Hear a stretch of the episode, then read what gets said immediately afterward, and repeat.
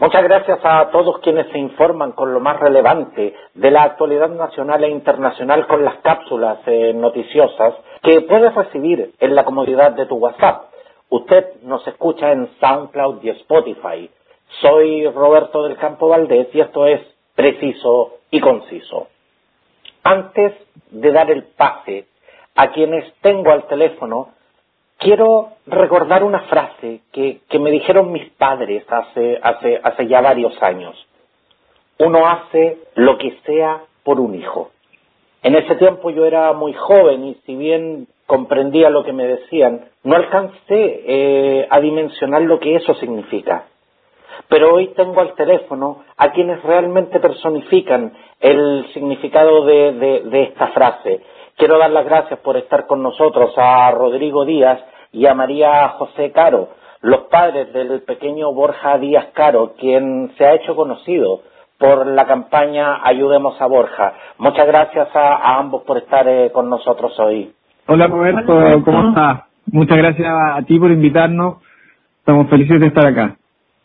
Rodrigo, María José, eh, en primer lugar quiero, quiero enviarles un, un cariñoso saludo a, a sus hijos, a, a, Facundo y, a Borja. Y, y, de verdad, eh, felicitarlos por la hermosa familia que tienen. Son, son realmente, son realmente lindos sus, eh, sus hijos. Gracias. Muchas gracias. ¿Cómo, ¿Cómo están ellos en este instante? Ellos están bien. Eh, mi hijo mayor Facundito está emocionado. Él quiere solo llegar a la meta para, para tratar de ir recuperando a su hermanito. Y Borjita está, él es un niño feliz. Él, él nos mira, le tratamos de hacer su ejercicio. Eh, pero no, obviamente porque un año no, no se da cuenta de toda esta revolución y campaña de amor que se está haciendo. ¿Y qué, ¿Y qué diferencia de edad tienen entre Facundo y Borja? Como cinco años. Por lo tanto, me imagino que Facundo debe, debe tener ese sentimiento de hermano mayor, ese sentimiento protector hacia, hacia Borja. Sí, de hecho él siempre, de verdad, yo, yo con todo esto he tratado muchas cosas de omitir la, la parte fuerte, eh, cuando fue al principio, tratarlo, ser muy cuidadosos para que no afecte a futuro, el hecho de que mm, nosotros llegamos a una hospitalización domiciliaria, o sea, no venía nadie a la casa, solo los equipos a ver a Borjita, entonces, él, él, sabe esto, lo entiende, un niño muy inteligente. Él sabe que necesita un medicamento caro, pero no sabe las dimensiones. Me decía, eh, mamá, y si pasamos mi alcancía, ¿puedo alcanzar a comprarlo?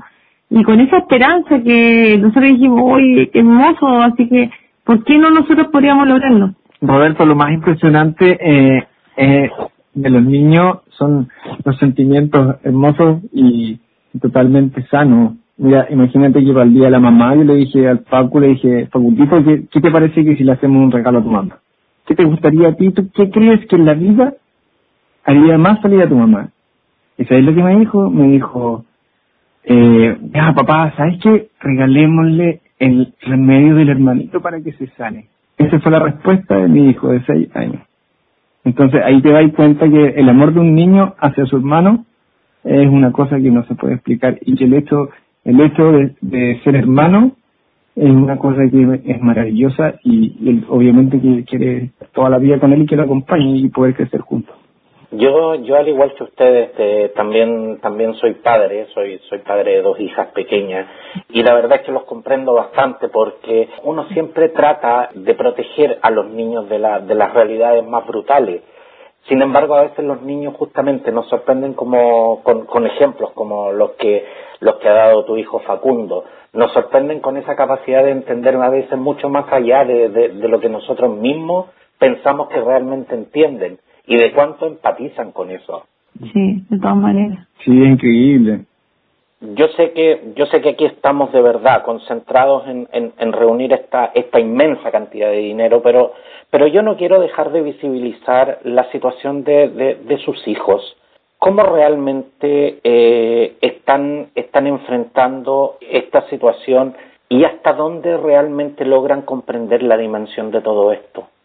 El Borjita no, él es un niño feliz, él no, no, no, él no se da cuenta, no se da cuenta, él lo regaloneamos. Y en el Facundo sí tenemos mucho cuidado, mucha comprensión, nos damos mucho tiempo con él, eh, yo a pesar de estar teletrabajando y viendo esto, eh, parecemos pulpo, le vimos yo a mis papás, pero un niño que le conversamos las cosas, obviamente, desde el punto de vista de niño, y, y él en general un niño espectacular. El tema de la pandemia, por ejemplo, que él digamos cerrado cuánto tiempo, no ha sido tema para él. Él es un niño que comprende, pero siempre lo observamos, sí. Eh, lo observamos para que no tenga un tema que, no sé, que se pueda frustrar de su hermanito, eh, pero en general le damos el amor. Y, y lo otro que ha sido súper bueno para nosotros que somos muy positivos. Nosotros el tema Borjita lo hemos normalizado y, claro, para muchos muy sensible verlo con un ventilador, pero para nosotros algo normal. Entonces, y para su hermano igual, entonces él disfruta con su hermano como está. de hecho, de hecho a, mí, a mí una de las cosas que más me sorprendió cuando, cuando vi las fotos en, la, en las redes sociales es que el ventilador del Borges es muy bonito. Sí, muy amigable. Eh, sí. Yo, yo Eh, el, primero que tuvo, el primero que tuvo cuando recién diagnosticado era como un astronauta, que era muy invasivo, y, y ahí es donde empieza el tema de las peleas entre doctores, porque otra doctora que sabía me dijo, existe otra, otro que es como una jirafa, y el otro doctor me decía, no, déjale el otro, al final uno insiste, uno como papá, y ahí es donde nosotros sacamos pachorra no a dónde, porque empezamos a investigar más, y al final uno- uno sabe más que el doctor. Eh, y ahí insistimos con este ventilador hasta que lo conseguimos, y siendo las mismas características del otro. Y claro, es muy amigable, es como si fuera un juguete. Pero en realidad es lo que le ayuda a respirar. Pues entonces, como, pero aquí está súper normalizado en la casa. Eh, cuando lo enviaron pudimos salir a la plaza, a la esquina, siendo no pandemia, se acercaban niñitos y decían, oh, este niño, ¿y qué es eso? Y hizo una jirafa, y los niños en inocencia, pero era algo súper lindo. Eh, sí, eso, eso, eso nos ayuda. Ahora ventilador no se ve como algo tan invasivo pero pero sí es eso, en realidad ellos son felices, en la casa también somos felices, tratamos de normalizar esto como es lo, es lo que hay y hay que ser feliz con lo que uno tiene. En, en abril del, del año pasado, ustedes eh, reciben un shock emocional que, que no sé realmente cuántos de nosotros podrían asumir con la entereza que ustedes lo han hecho. Pero, pero ¿cuál fue el primer pensamiento cuando, cuando les dicen que, que, el menor de sus hijos tiene eh, atrofia muscular espinal? Mira, la verdad es que yo creo que eso ha sido lo, lo- el golpe más duro que hemos recibido como familia. Yo creo que eh, es indescriptible. O sea, yo creo, mm, yo duré 20 segundos y después fue, lloramos yo creo que días completos. Encima llegamos a la clínica y la clínica no tenían idea de, del, de lo que tenía el Borja, miles de exámenes, esperanzados, esperábamos a una neuróloga porque el, netamente iba por allá el, el tema el- la neuróloga más encima nos dice oye este, pero no se preocupen aún pueden tener más hijos ¿te fijáis? después pensándolo con el tiempo dije ¿cómo me dice eso? No, era un dolor tan fuerte que no, no lo puedo describir. Eh, estuvimos como con un, un dolor en el pecho como tres días que no me podía levantar. Eh, pero después dijimos, no, esto no, no puede ser, no podemos estar así, no podemos, tenemos que ver alguna posibilidad, tiene que existir algo. Y ahí empezaron a comentarnos eh, opciones y ahí cuando dijimos, no, no podemos estar así. Nos, nos aferramos a la fe y lo bautizamos y de ahí empezó todo a cambiar para bien. María José, pero ¿cuál, ¿cuál es el momento en que ustedes como padres, y te lo pregunto especialmente a ti, porque eh, las mamás son eh, particularmente muy perceptivas con las pequeñas señales que a veces, te, te, lo digo, los papás a veces eh, nos cuesta ver. ¿Cuáles fueron las primeras señales que empezó a arrojar de que algo no iba bien? Yo noté que el Borjita cuando yo amamantaba, eh, los niños, los bebés se amarran como al techo, al sostén, como manito guagua. Y él se le iba la mano hacia atrás, se le caía. Entonces yo dije, "Ah, parece que hay algo, pero no, pues dije, aquí me había pasado un rollo, si todo estaba perfecto, el embarazo perfecto. Y mi mamá, la abuela, me insistió, me dijo, me cuesta colocarle la ropa.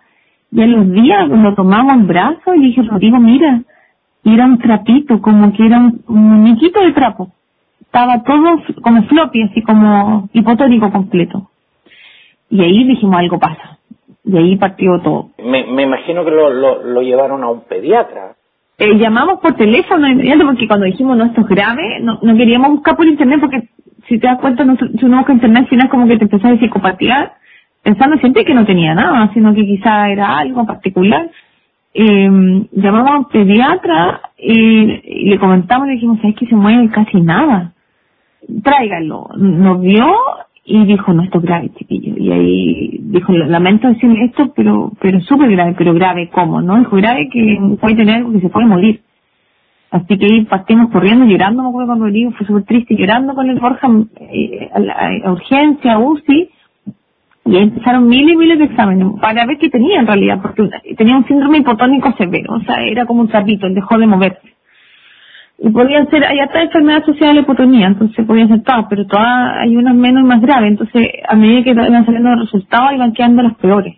Entonces esos momentos fueron muy difíciles. Ahora, después de, de, recibir esta, esta demoledora noticia, eh, hay, hay, me imagino que empezar a hacer gestiones y me imagino, y, me imagino que empezar a trabajar en lo que será un, un, tratamiento.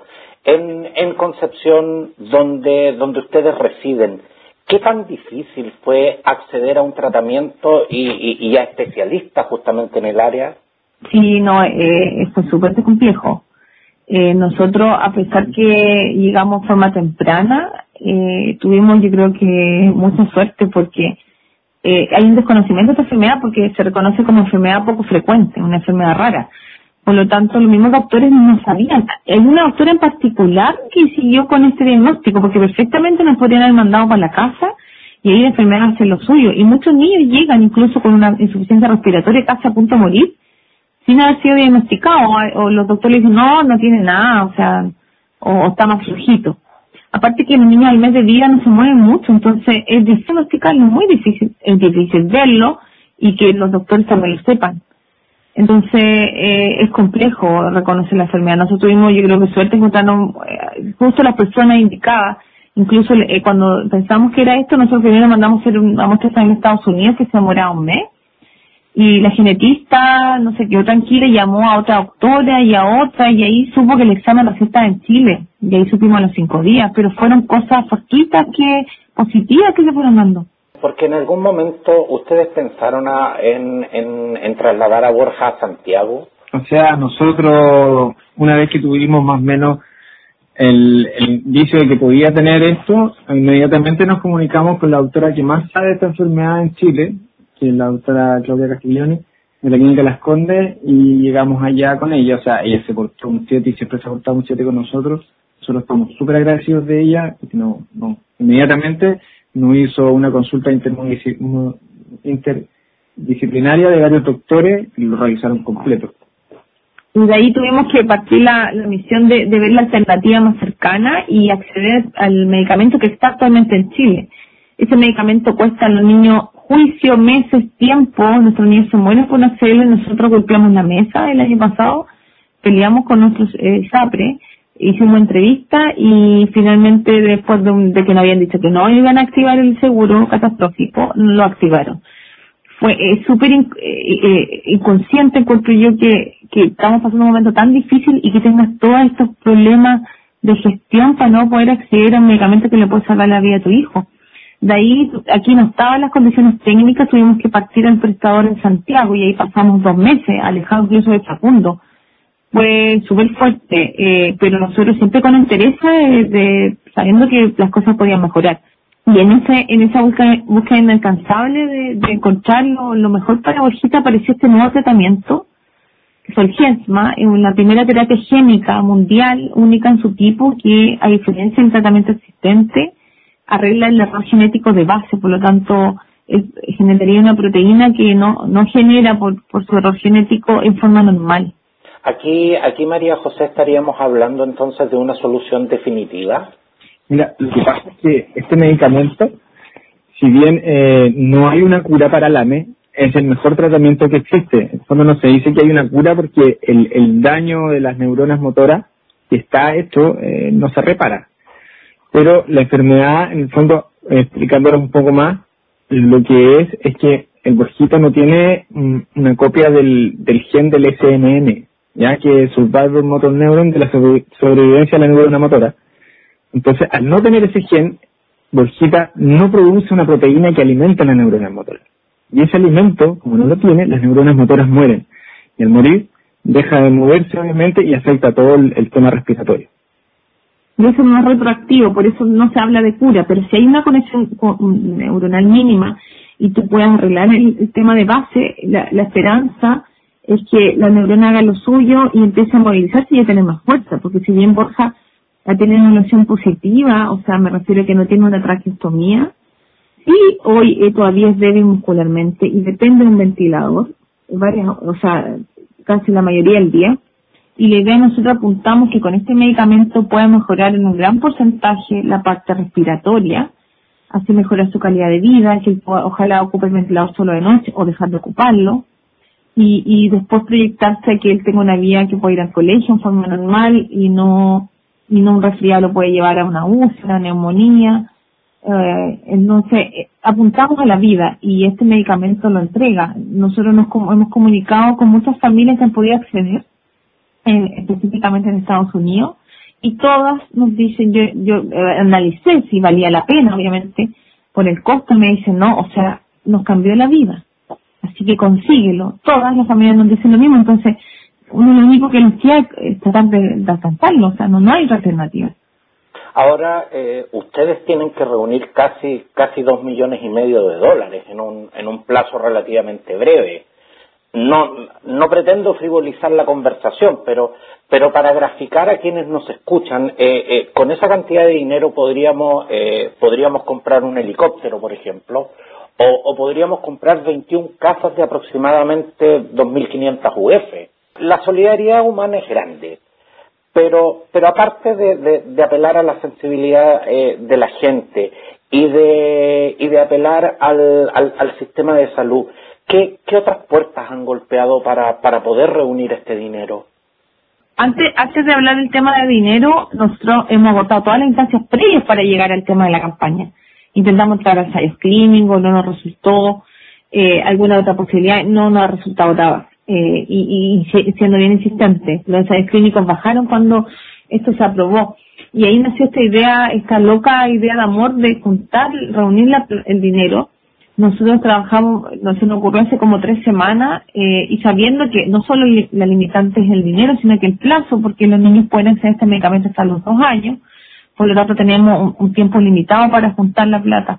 Eh, eh, nuestra idea es que es llegar a todos lados. Eh, eh, tenemos una página web potente, potente www.ayudemaborja.cl.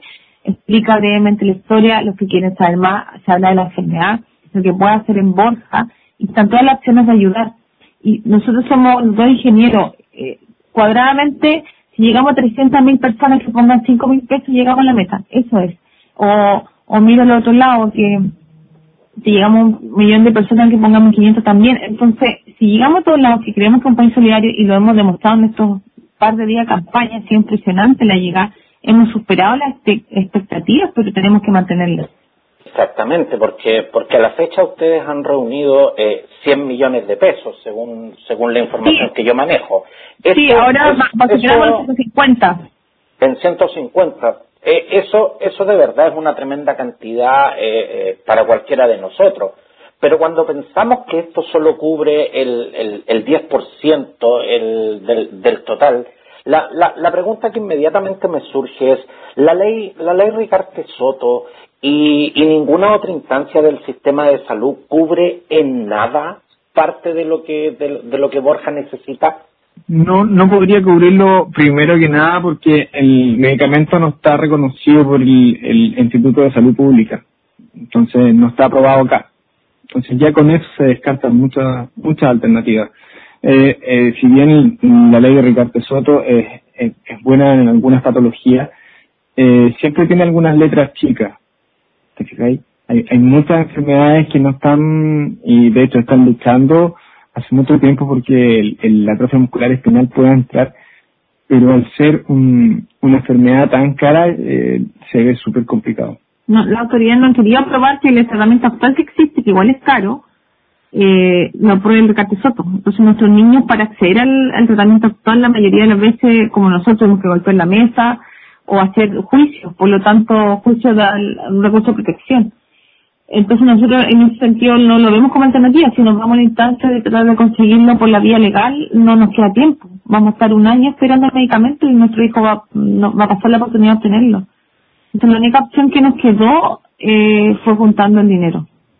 Una vez eh, reunido el dinero, que estoy seguro que se va, que, se va a lograr eh, eh, la meta. A mí, a mí, no me cabe duda. Mi, mi Chile es solidario y va a estar a la altura. Pero pero este remedio no es juntar la plata y partir a la farmacia en la esquina a comprarlo. ¿Cuál, cuál es el proceso y lo más importante de, de, qué depende que esto se acelere cuando aquí estamos en una verdadera carrera contra el tiempo? Exactamente.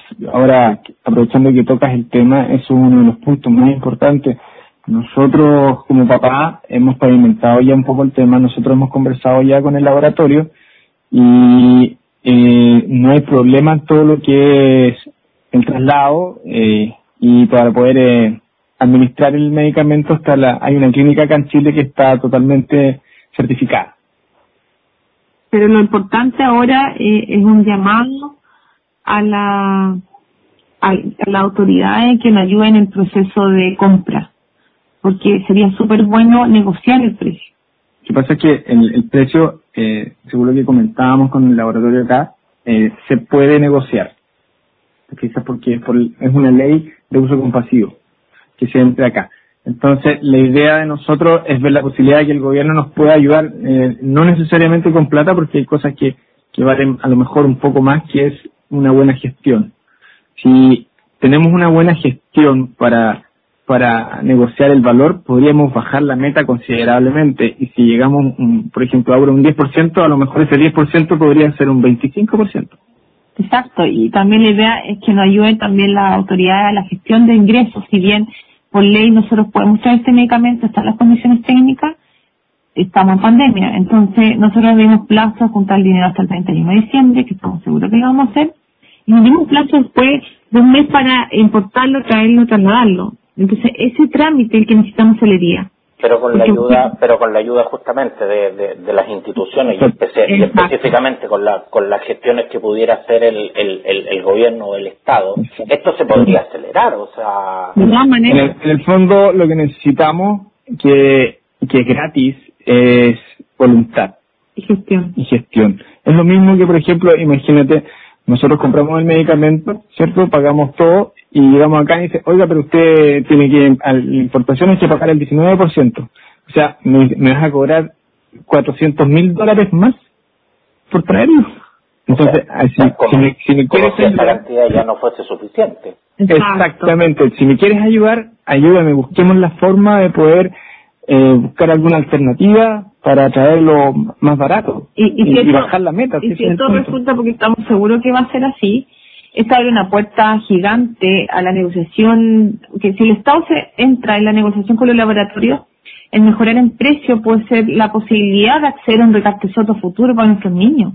Y ojalá otra familia, si bien nosotros estamos haciendo un esfuerzo sobrehumano, no pase por esto y pueda ser un derecho propio de que un niño tenga acceso directo y no pasar por todo esto engorroso camino eh, angustiante o de o judiciales que son súper reales en nuestro país. Rodrigo Díaz, eh, María José Caro, quiero quiero de verdad darles eh, darles las gracias por, eh, por este tiempo en que hemos podido conocer eh, más de cerca la situación familiar de ustedes felicitarlos de verdad por por esta entereza que ustedes han demostrado pero pero antes que, que, se retiren quienes estamos en, la vereda de las comunicaciones, más allá de ser eh, repetidores de noticias, tenemos la responsabilidad social de mover conciencias para, generar acciones que provoquen cambios sociales. Cuando estamos a pocos meses de realizar un proceso constituyente, ¿qué a su juicio debe contemplar la nueva constitución como, reforma al sistema de salud para casos como este? En eso hemos sido súper insistente eh, el derecho a la, o sea, se habla siempre del derecho a la vida, incluso los recursos de protección dicen el derecho a la vida, pero no se está efectuando lo literal del derecho a la vida. Aquí cualquier niño o, adulto eh, debe tener un acceso directo al tratamiento que, le, que salve su vida, y eso no está pasando en nuestro país. Eh, no tenemos, la salud no existe, no, no existe el derecho a la salud. hablando independiente, FONASA, SAPE, lo que sea. Esto no existe porque lamentablemente eh, cuando se habla de plata, ahí se olvidan todo. Entonces, eh, el llamado es ese, eh, es que todos tenemos derecho a la vida y esto tiene que ser un derecho automático, no pasar por un proceso para pedir por la vida. Tal como tú lo dices, María José, todos tenemos derecho a la vida y todos tenemos derecho a la salud, más allá, más allá de las posibilidades personales que, que cada uno de nosotros pueda tener para acceder a la salud. Esto, esto tiene que convertirse en un derecho. Eh, y, y, donde ustedes en este instante debieran estar preocupados eh, de la salud eh, tanto física como emocional de sus hijos y no tener que estarse preocupando de reunir eh, de reunir una cantidad de dinero que, que, pudiera ser digamos el, el, producto interno bruto de un país pequeño. De, de, verdad esto esto esto de verdad que no, nos hace nos hace a nosotros desde la vereda de, la, de las comunicaciones llamar justamente a la, a la, a la conciencia y generar estos, estos cambios sociales. Así es. Totalmente de acuerdo. Quiero, quiero darle las gracias eh, a María José Caro y a Rodrigo Díaz por estar compartiendo eh, este tiempo con nosotros. A través de ustedes también quiero, quiero mandarle un gran abrazo a, Facundo y, especial, y especialmente a, Borja. Dile que, que estamos todos pendientes, echándole ganas ahí para, para que todo esto salga bien y como te dije, yo, yo, yo confío en mi Chile, mi Chile es solidario, eh, mi gente se pone cuando se tiene que poner y, y, en ese sentido yo sé que, vamos a llegar a la meta. Sí, totalmente, eh, totalmente de acuerdo que estoy seguro, estamos totalmente enfocados y con muchas ganas de seguir así, invitamos a toda la gente a sumarse a esta campaña de amor que granito a granito formaremos un mar de amor para Borjita, que yo creo que ya va a ser el sobrino de Chile, y llamarlos a visitarnos en la página para ayudar en www.ayudemosaborja.cl o en las redes sociales Twitter, Facebook, TikTok, en Instagram, en, en arroba ayudemos a Borja. www.ayudemosaborja.cl, la página donde, donde ustedes van a poder conocer la historia, donde van a poder ver hermosas fotos de la familia, de verdad que son conmovedoras y, y, y, lo más importante es que irradian eh, una alegría que, que, en una situación que en una situación como la de ustedes a veces uno, uno, uno realmente la, la, pregunta que se hace, ¿de dónde se saca esa energía tan positiva para para poder seguir adelante y, y ahora que hemos podido conversar con ustedes sabemos realmente eh, de dónde viene ese, ese, inmenso corazón que pretendemos por supuesto eh, llegar a sensibilizar a todos y cada uno de quienes eh, de quienes nos están escuchando. Y por supuesto preciso y conciso está absolutamente a disposición de ustedes en caso que nuevamente se requiera. Gracias Roberto. Y como te decíamos estamos seguros que lo vamos a lograr con la ayuda de todos. Y dejarte la inquietud de hacerle seguimiento al caso y si nos quieres volver a invitar a conversar el tema, a ver cómo vamos, estamos totalmente disponibles para toda, para todos los casos. Muchas gracias Rodrigo, muchas gracias María José. Gracias a ti. Un gustazo. Un gusto. Gracias.